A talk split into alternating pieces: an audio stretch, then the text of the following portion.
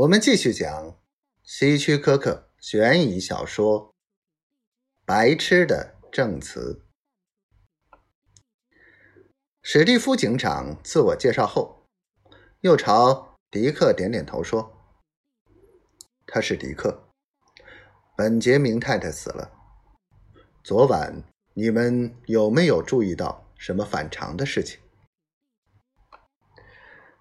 艾德加。吹了声口哨，说：“他死了，那太可怕了。这可是真正的损失。他为这儿添了风景，你知道我的意思吗？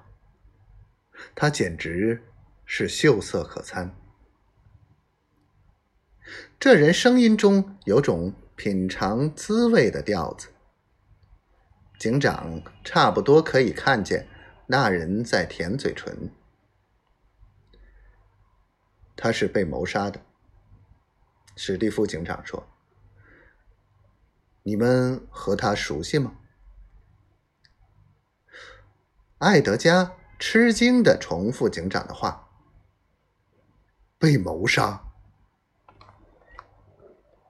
艾德加太太不高兴的说。我们根本不熟悉，她和我们不是一路人。她丈夫经常在外旅行，而她几乎不穿衣服的到处跑，对附近每个男人投怀送抱。这种事没有早些发生，我还奇怪呢。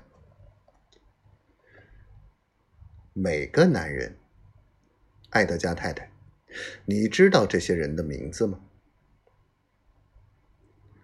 说实话，史蒂夫警长，我没亲眼看见他和哪个男人在一起。